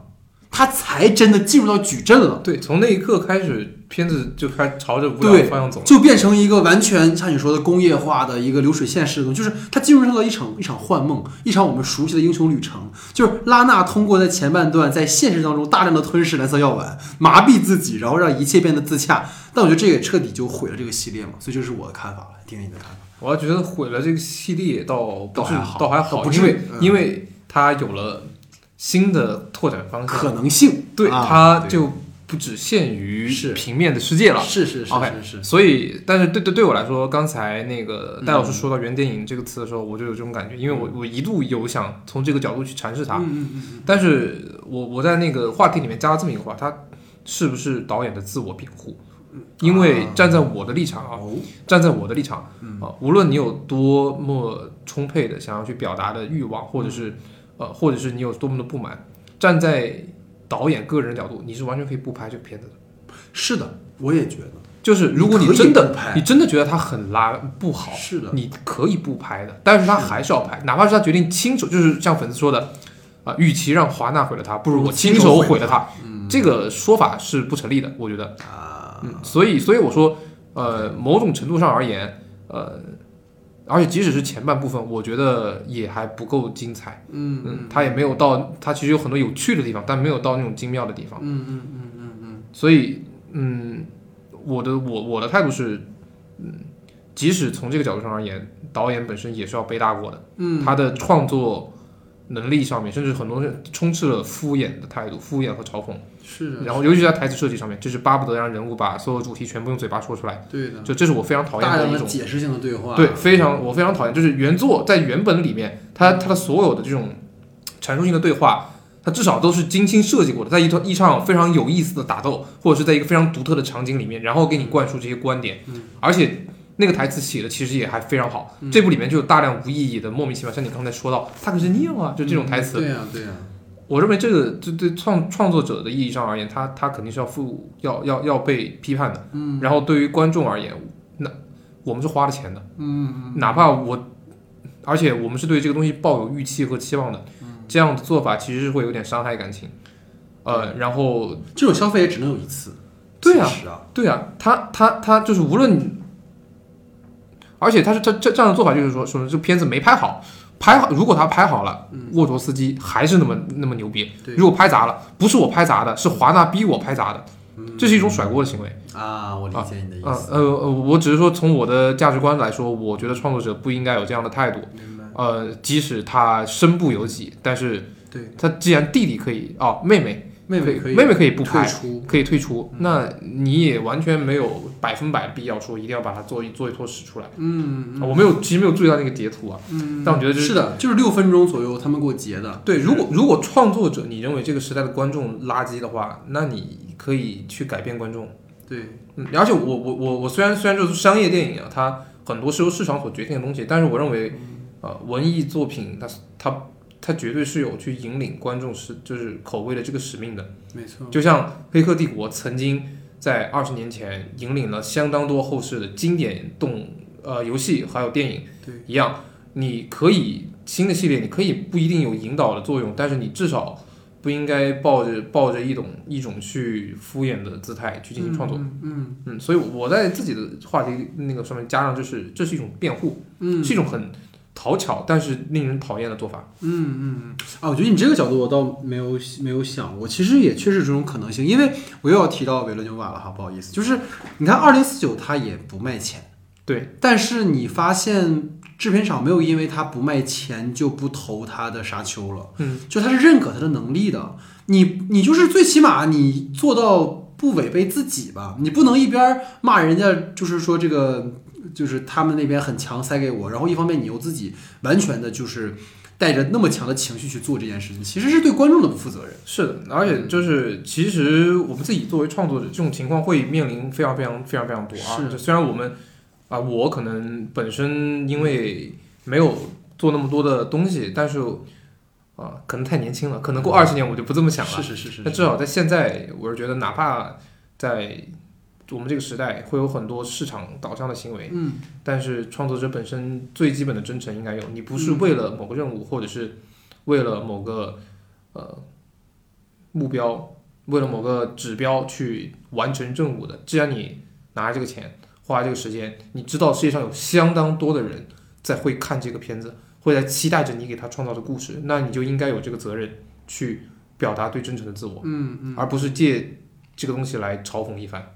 是。但这个是建立在我们的呃，是价我的价值观上面的，但是我不能不能说人家这种做法就是人家可能也认真拍了，就是能力不够只不过就是可能江郎才尽也有可啊、对，也有这种可能。当然我是不相信的。是是是，毕竟就是我我说实话，毕竟超感猎杀的那个格局和世界观，其实真的还挺有意思的，就是可能也是被伤到了吧。而且你看他的编剧也是超感和他之前合作过的编剧啊，也不是说完全是华纳找个人写了个三流的本子让你拍吧，他不可能啊，对吧？这个话语权他还是有。其实华纳给创作者的自由还挺大的。是呀是呀，虽然他的决策群体是一群脑残，但是不至于说对，就像就其实很有意思啊。网飞给那个角色给那个创作者角色也很大，然后网飞出的烂片特别多，是的，就是某种意义上其实证明了让完全让创作者放飞自我，很大概率是会拉的。嗯，然后呢，你拿你沃卓斯基他的这个地位，他想要控制剧本是完全 OK 的，那我只能解释为你接了一个你不想接的活儿，你干了一个敷衍的工作，你的态度有问题。嗯，我觉得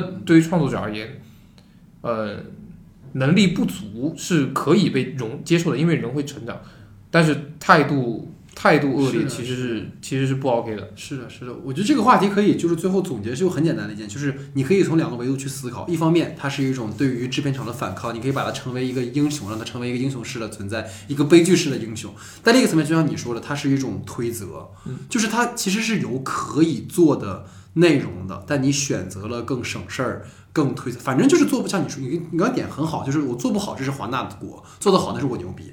就是这个都让他占了，就可能反而就是两边都让你觉得他是一个特别投机的一个决定哈。嗯，对，所以这个话题大概是这样吧。所以赶紧进入到你整个我们这个节目里你最想聊的一个话题。啊啊，其实不呃也不是最想聊的话题，但是嗯我是觉得，因为我说实话，每一期都会聊到这个点儿，是是是，啊这是一个保留大家都可能都等 等等不及了啊。因为保留节目啊，嗯就是《黑客帝国四》虽然影迷的口碑不佳，但是它前期宣传的那个游戏 demo 啊，叫做《嗯黑客帝国觉醒》，这是一部那个刚刚说到它虚幻无用虚幻五引引擎制作的，作为目前最高端的嗯呃制作游戏制作引擎、渲染引擎，嗯以及它以极为逼真的画面啊，我没有说到游戏玩法，只是单体画面，因为这个游戏的只是个 demo，它的玩法非常的简单，对就是简易版的 GTA，就可以撞车嘛。嗯对，只是撞下车、上车这些的，然后以极为逼真的画面获得了游戏玩家们的好评。嗯，这种错位啊，就跟电影口碑遇冷，但是游戏 demo 却很受欢迎，却很受欢迎十分钟的一个 demo，没错，这种这种这种这种感觉和电影本身它嗯反思虚拟世界的这个主题，嗯，其实产生了非常有意思的互文。请问戴老师怎么看这个现象？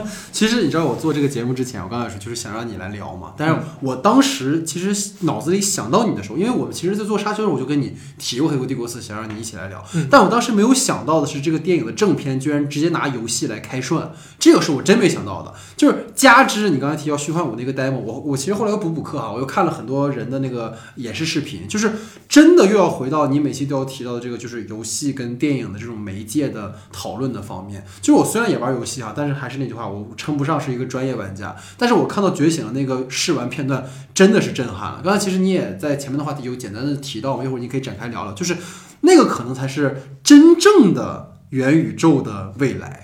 就而不是扎克伯格的那种，就是或者百度出那个像素人哈。但其实这里有一个问题，就是我看到了一些分析帖哈，就是《黑客帝国》这个游戏渲染，其实更多的还是为了宣传虚幻五引擎的一支广告片。是的，就是它，如果玩家你实际操作，可能也只能做的这种，就是有城市的游览观光啊，或者是就是你可能把这个画面的分辨率调高，然后让它显得更真实。但实际上，如果你真的加入了一些游戏的，就是游玩的情节，可能现在的技术还没有达到达到这个情节，嗯，不会吧？不会吗？其实不会可以达到的。对，因为关于就是除了这部、这就是这个觉醒之外啊，嗯嗯，呃，前几年 PS 四上面推出了一款独占的作品啊，嗯。它已经当然它已经已经不是独占了，它是我认为也是可以在游戏史上画就是载入史册的一部、呃叫做《荒野大镖客二》嗯嗯 大镖客，，OK，对吧？嗯。为为什么我说就是实际上《荒野大镖客二》它的画面，我觉得在觉醒之前，它已经达到了 PS 四的巅峰。极限了。极限，而且它里面的游戏是尽可能的还原真实世界，嗯你做的每一个动作，甚至你剥皮、剥动物皮，它都有非常精致的细节。嗯你的所有的射击、骑马，它的时间你会饿，你也会对所有一切的行动和它跟现实是完全匹配的，它都没时有间也是匹配是对它的时间也是匹配的。你在里面过了五个小时，你那就是现实中过了五个小时，哦，所以在这种啊，当然它有会有会有剧情推动啊，嗯嗯你所做的一切的动动作，你可能在塞尔达这种游戏里面，你吃一个药就是一一个一口就吃掉，但对它它会打开药瓶，然后喝上一口水，然后再放进去，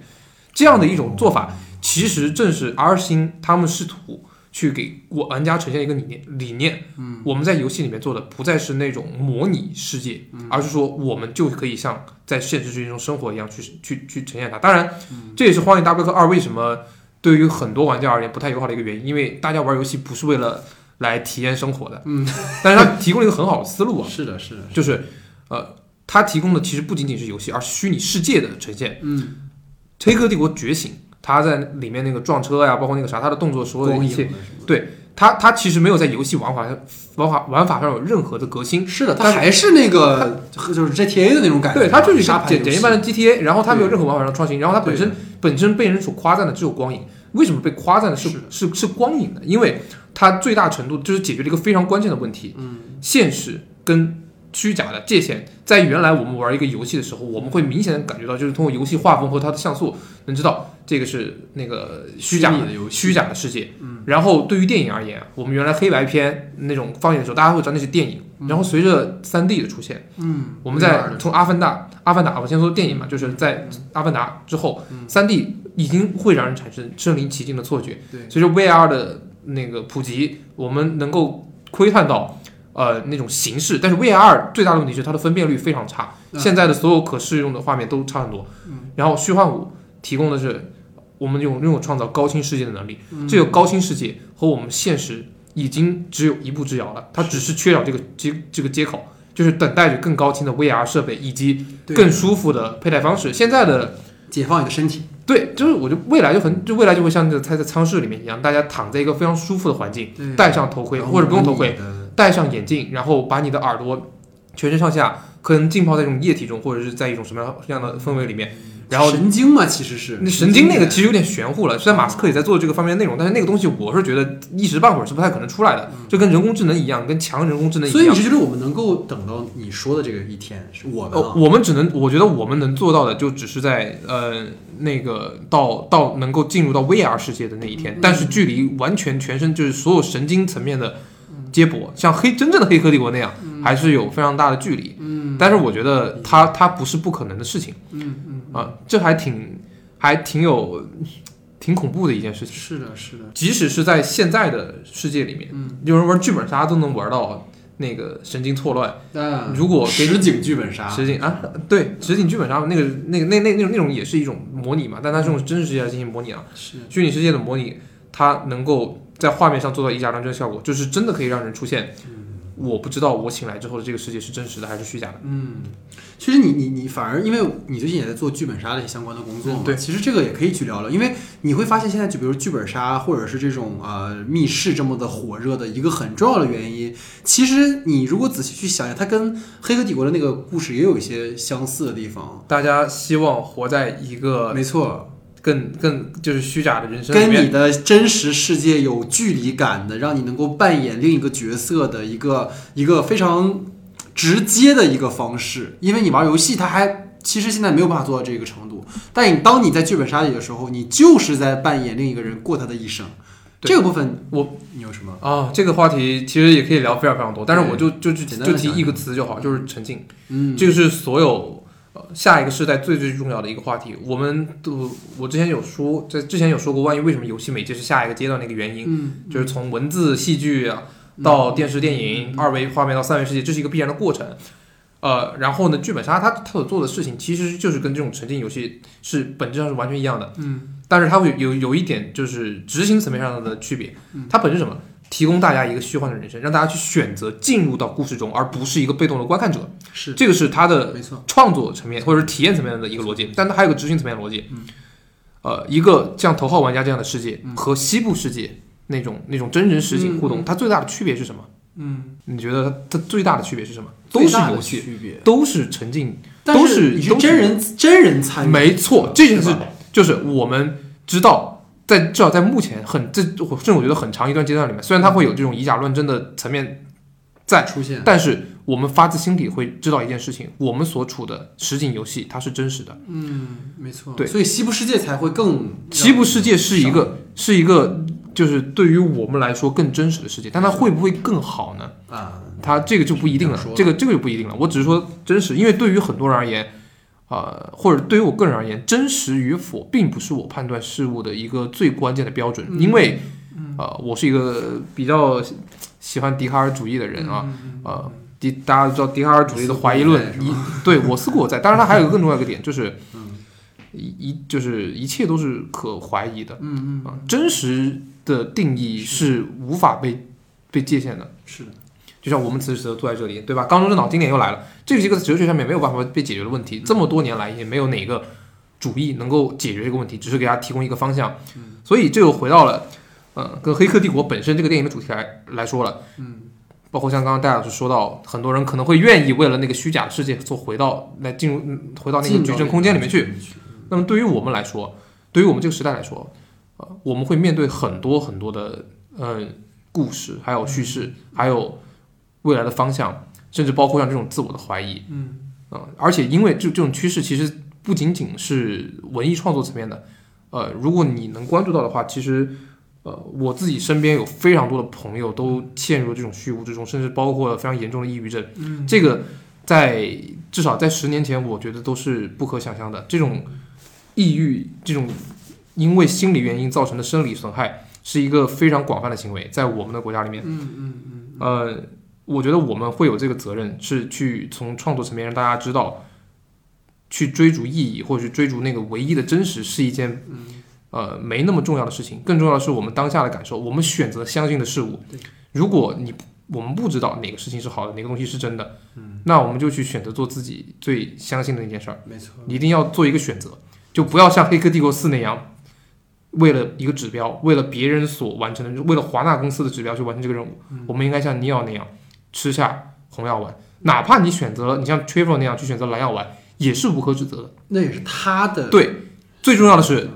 做做出选择，而不是去执着意义。没错。但是你知道这个话题可能聊的稍微就深了，也就是说，我们的教育要求我们有一个统一的答案，所以在今天的时代，你会发现所有人都在选择，在在寻找某个答案，进入到某个系统当中，进入到某个机体当中。但是这就恰恰是最容易造成虚无的，就是你在这个集体当中，当你没有自我的认同的时候，就很容易有这种而且最关键的是就是就是如果如果你这种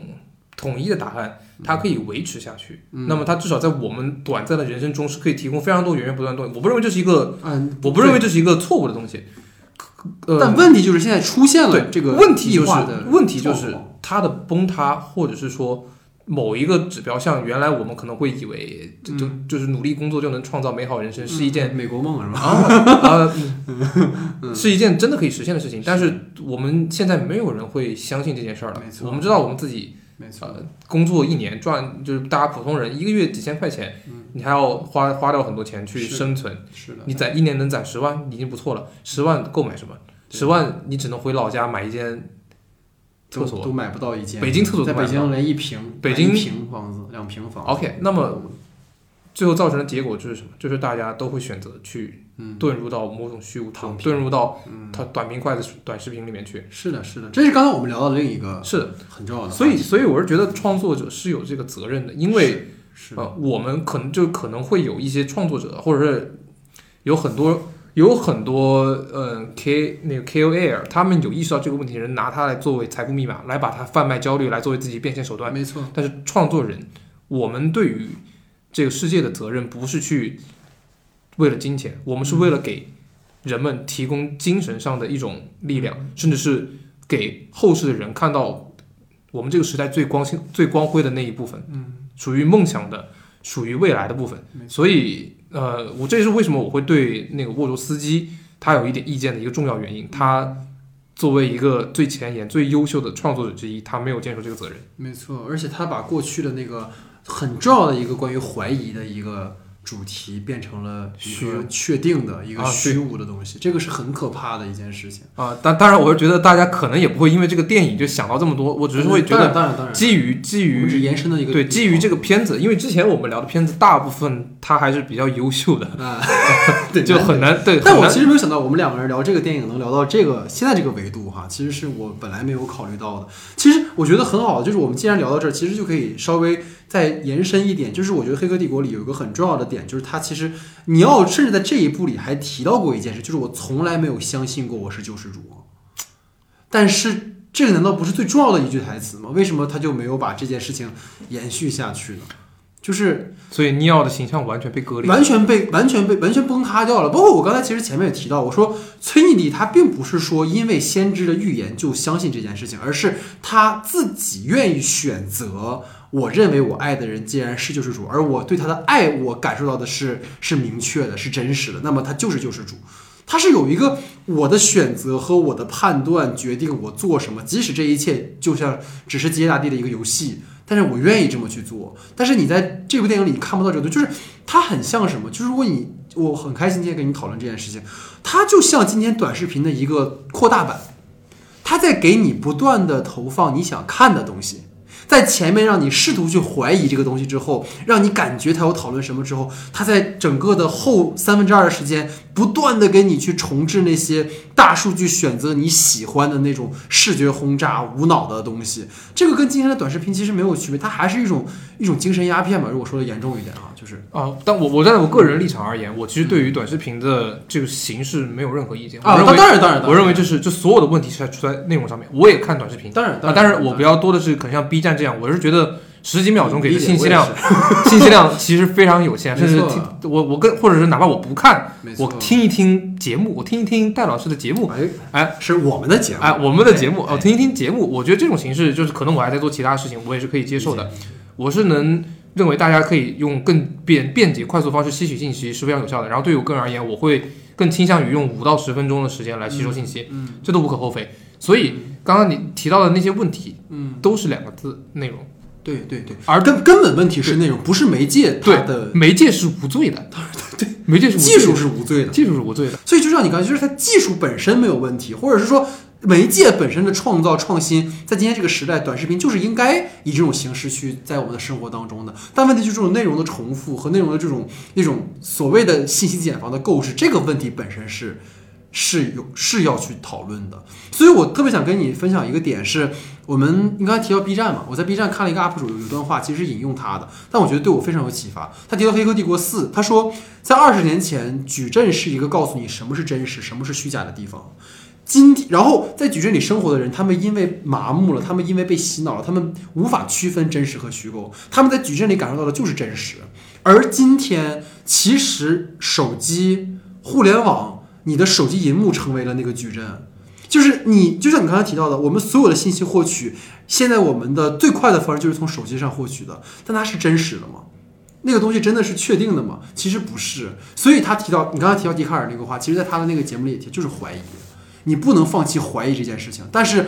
落回到最后，就是在《黑客帝国四》里面，他给了我们一个已定的、明确的答案，但是我们要的其实是怀疑。我觉得这是我想最后跟你分享的，不知道你还有没有什么？升华的其实已经非常好了。对对，我自己，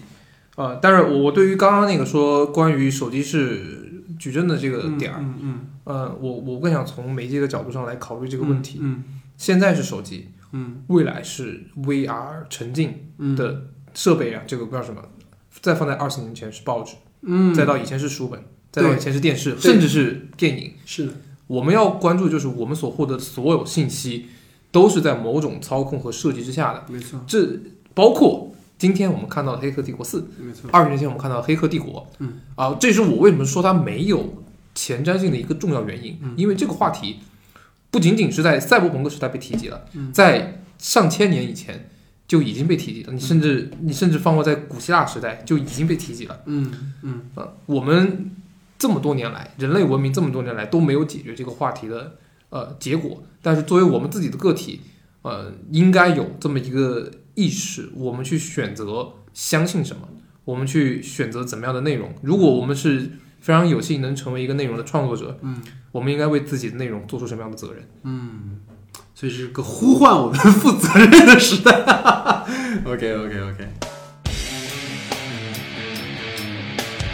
好，那下面进入到我们的延伸讨论环节。那其实呢，我本来第一个话题是想聊一聊，就是对于《黑客帝国》前三部曲的一个分享的。但其实呢，我们已经聊了非常非常多了这个话题哈。但是也想简单再听那个晚点说一说吧，毕竟你是《黑客帝国》前三部曲的一个铁粉嘛，所以他对于整个前三部曲有哪些是让你印象非常深刻的，包括你其实是对你影响也很大的这样的一些情节或者主题上的东西。呃，首当其冲的其实就是关于那个抉择的问题，因为我在、呃第一次看《黑客帝国》的时候，我还没有看的第一次是？呃，高中高很高一应该是高一，就是我其实对电影的热爱大概就从高中开始，就是那个时候，因为我初中的时候还能有很多就出去玩的空间啊。但是上上了高中，其实会变得非常忙，然后我会带手机。就更忙的时候就开始选择投入电影的世界。对对对对那是你的矩阵。应该、哎应该应该这么应该这么解释，就是初中时候我还能，就是我闲了下来，大家会去，我有很多可玩的事儿，那个时候还很天真，嗯还很有趣。电影是一种消遣的手段，但到了高中的时候，它成为了一个心灵的港湾，就是那个矩阵。哦因为除了书，你天天都在看书，就除了那种课外书啊，是是是，呃，我大部分时间就就就就闲余时间就是拿给手机上的电影，然后在呃做完作业之后睡觉之前，比如说每天其实睡七个小时，我就花两个小时看个电影，跟我的室友一块儿在躲着宿管阿姨偷偷把电影看完没错，那个时候是我觉得电影最美妙的时候嗯，但哪怕是一个小屏幕，我们都会看得很开心，因为我真的是把它当做一个世界来看待的。嗯理解。对，然后所以那个时候《黑客帝国》对影响其实就很大。是，然后当然《黑客帝国》不是在那个，那个是我周末在电脑上面来看的。啊那《黑客帝国》最开始，呃，然后那个时候还没有对哲学上面有那么多的认知，啊理解就是世界观还没建立完全的时候，关于红蓝药丸的选择就已经直接击穿我的内心。哎对，那个时候我还很，我还属于比较幼稚的阶段，其实我不理解为什么选择那么重要。嗯但随着我在我的人生中的后后面每一段，因为我从我选择去学艺考开始，嗯其实就已经在进行红蓝药丸的选择了。OK，这条路，父母、啊、对父母在告诉你有一条，你学你学学理科啊，男孩子学理有一条科好，更现实的对更现实的路线。然后那是红药丸吗？你觉得是？我我我觉得它不是涉及到药丸问题，而是涉及到选择的问题。嗯嗯嗯，是但是对我现在而言，其其实，嗯，艺术更像红药丸。嗯，父母给我、对父父母跟我提供的是一种所有人都认为的啊更安稳，或者是对更更那是个规，那是个规矩的世界下的世世界。对，嗯而且无数人都在验证这样的路是可行的。我的身边的朋友，还有我我我的前辈们，他们都是从这条路走过来的理。解理解，包括我父母会觉得他们的经验给到你对他觉得进入体制里面是个面，蓝药丸。对，而且因为我爸本来就在体制里面，所以对对，体制的东西会成为我家庭中非常重要一部分，他们也是这么期待我的。但是我我还是挺幸运的，就是我父母能够在我做出选择的时候理解我，并且给予我最大的支持。嗯呃，所以我是认为从从那个时候开始，我人生中面临的很多选择，包括选择哪个学校的时候啊，为什么选择中传，这也是有一种冥冥注定。我就觉得伟大的一个学校。啊，不不不，倒也不是这自夸自擂、自吹自擂，但是我是觉得就是相，我当时因为没有没有去考北电，因为虽然我很喜欢电影，但我那个时候的认知就是我可能对于电影两个字不如传媒两个字来的更有吸引力。哦，是当时就有这种直当时观的感觉对对对，我直接就是在选择学校的时候，因为当时啊还考北电和跑中传的三十时间好像是冲突的，会撞的，对一定会撞的，所以我只能二选一。又是一个。个选择。对，就属于就这么选择，就是有一个是你可以视之为信仰的东西，可以一辈子去坚持它，理解。然后另外一个是你可以有更大的扩拓展空间，你可以有更综合的选择。嗯当然，前提条件是你可能在业务能力上面就不如人家专业院校出来那么强。当然，当然，对于我而言，更重要的当然是去了解更多的东西，因为我不认为我在十八岁时候做出的选择可以可以决定我一生的走向。嗯嗯，其实我我我算是偷懒了，因为中传也更好考一点。嗯嗯嗯，但但是我会那么告诉我自己，那个角色也还也还算挺重要的。然然后再包括我未来刚刚进入学校的时候啊，第一天啊，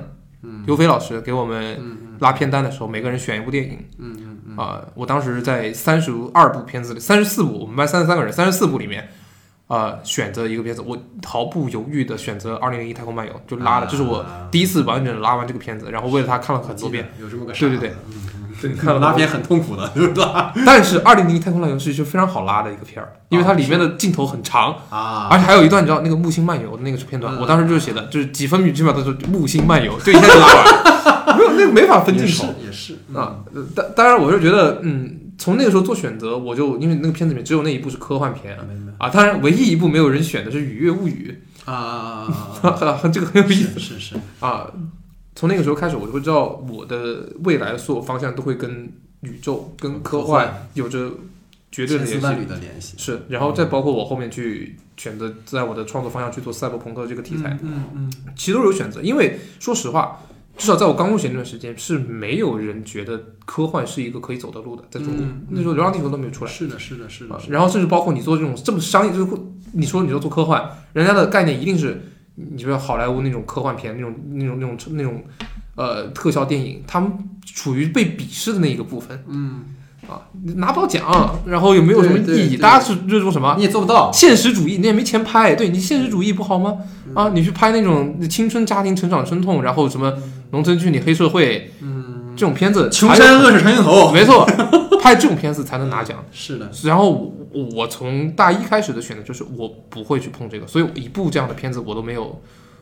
拍过。嗯，我第一个电影就是意识流的东西，然后后面的所有东西全部都是围绕着软科幻，嗯跟科幻或者是跟奇幻会沾一点关系，甚至是包括嗯有点像 MV 啊。说实话，我拍了很多东西会老是批评说像 MV，我嗯呃我而且我那个时候就发现自己可能在视听上面的设计没有那么的敏感，我更在意的是我要表达什么样的概念或者是情绪。嗯嗯嗯，所以科幻那个时候做的抉择啊，也不算，其实那个也不算一个选择，那个好像是必然的。对，那个引引导你往这个方向去走。对对对，这种这种就不跟那种二选一有有什么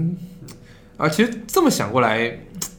除了艺考那一回是真的在两个方向要做一个选择，嗯因为没有人或者我的心里也没有那么坚定艺考一定是更好的方向，嗯但是还是选了。之后的所有选择都会是某种冥冥中的必然，嗯嗯嗯嗯所以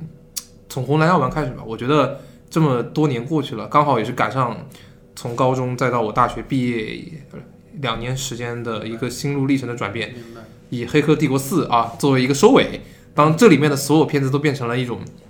啊，所有所有的红蓝药丸都变成了一种标志时时候，它其实也在呃也在告诉我，我现在再去做的那些选择，很多很多东西都比原来更艰难了。嗯，它不是我真的能控制的东西了。嗯我反而觉得在这种情况下，应该更更更多的去审视一下自己，嗯你做的到底是不是自由意识的选择，还是你在被某种惯性所驱使？就像考研，就像继续当导演。理解理解。嗯，我觉得特别好。我觉得其实 e r 我觉得是上一期节目开始啊，我当时还在节目里说，我说我希望不可说的讨论不只限于电影。其实你刚才更多的不是分享电影，是在分享你的故事，但是你的故事又是因为这部电影它引发出来的一些选择，这是非常非常有很有意义的事情，因为它让我们更接近我们的生活。我觉得刚才你有个点我特别喜欢，就是其实是家人们想让我们选择那条路，其实才是蓝药丸，因为那是一个他们可以把经验给到我们。然后有无数的他们认识的前人有过的经历，让我们可以在一个安全的环境下，一个一个一个怎么说呢？一个母体里面去成长的。但我们的选择其实都是选择了一条可能更现实的、没有经验的、危险的一条一条路。但说不到危险哈，就是可能更嗯、怎么讲呢？就是不可控的元素会更多一点。但是我们又因为选择这条路之后，有了更更广阔的一个可能性，所以你都没有办法去说，像你刚才提到那个点很对，就是你十八岁的决定不一定会影响你现在会怎么样，但是你会发现，因为那个决定才有了今天你不断的在变成了这个样子嘛，对吧？我觉得这个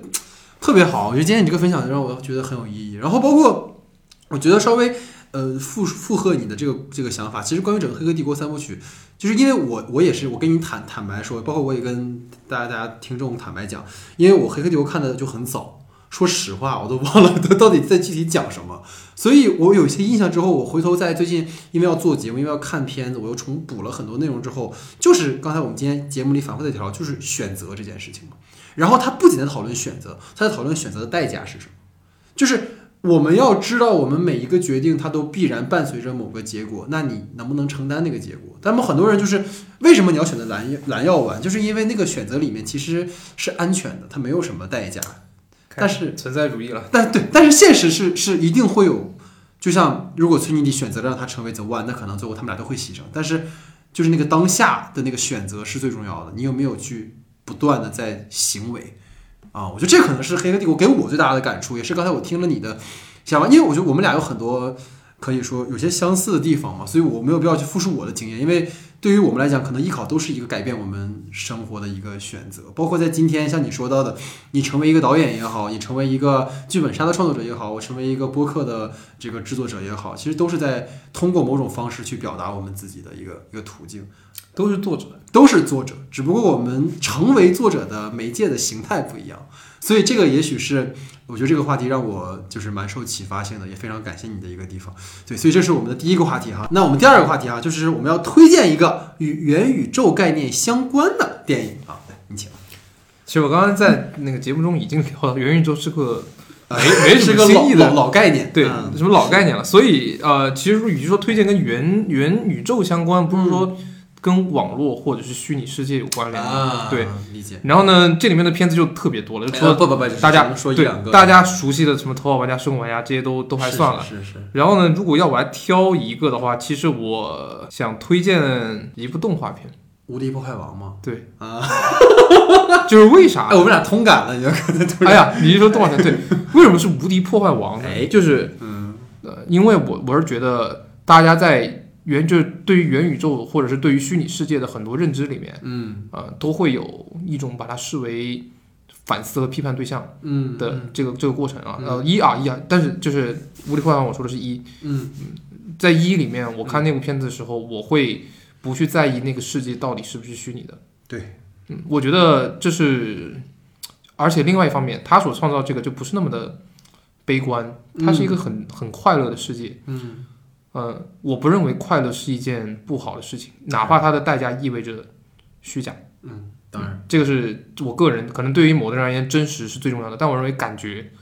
感觉可能比真实更重要一点。没错，所以就是相比于这么多批判赛呃批判那个虚拟空间的电影里面，我选一部呃更特别、嗯更适合。更适合大家在看完《黑客帝国》之后啊，你比如如果什么这种推荐什么异次元骇客呀，然后嗯。再去推荐什么全面回忆呀，嗯。啊，就这种类型的虚拟世界，大家都是我靠反思，到底虚拟好不好？没有必要的重复的，嗯。反思类电影。看《黑客帝国》前三部曲看完就 OK 了，然后呢来个轻松一点的《黑无敌破坏王》，嗯。嗯，然后对，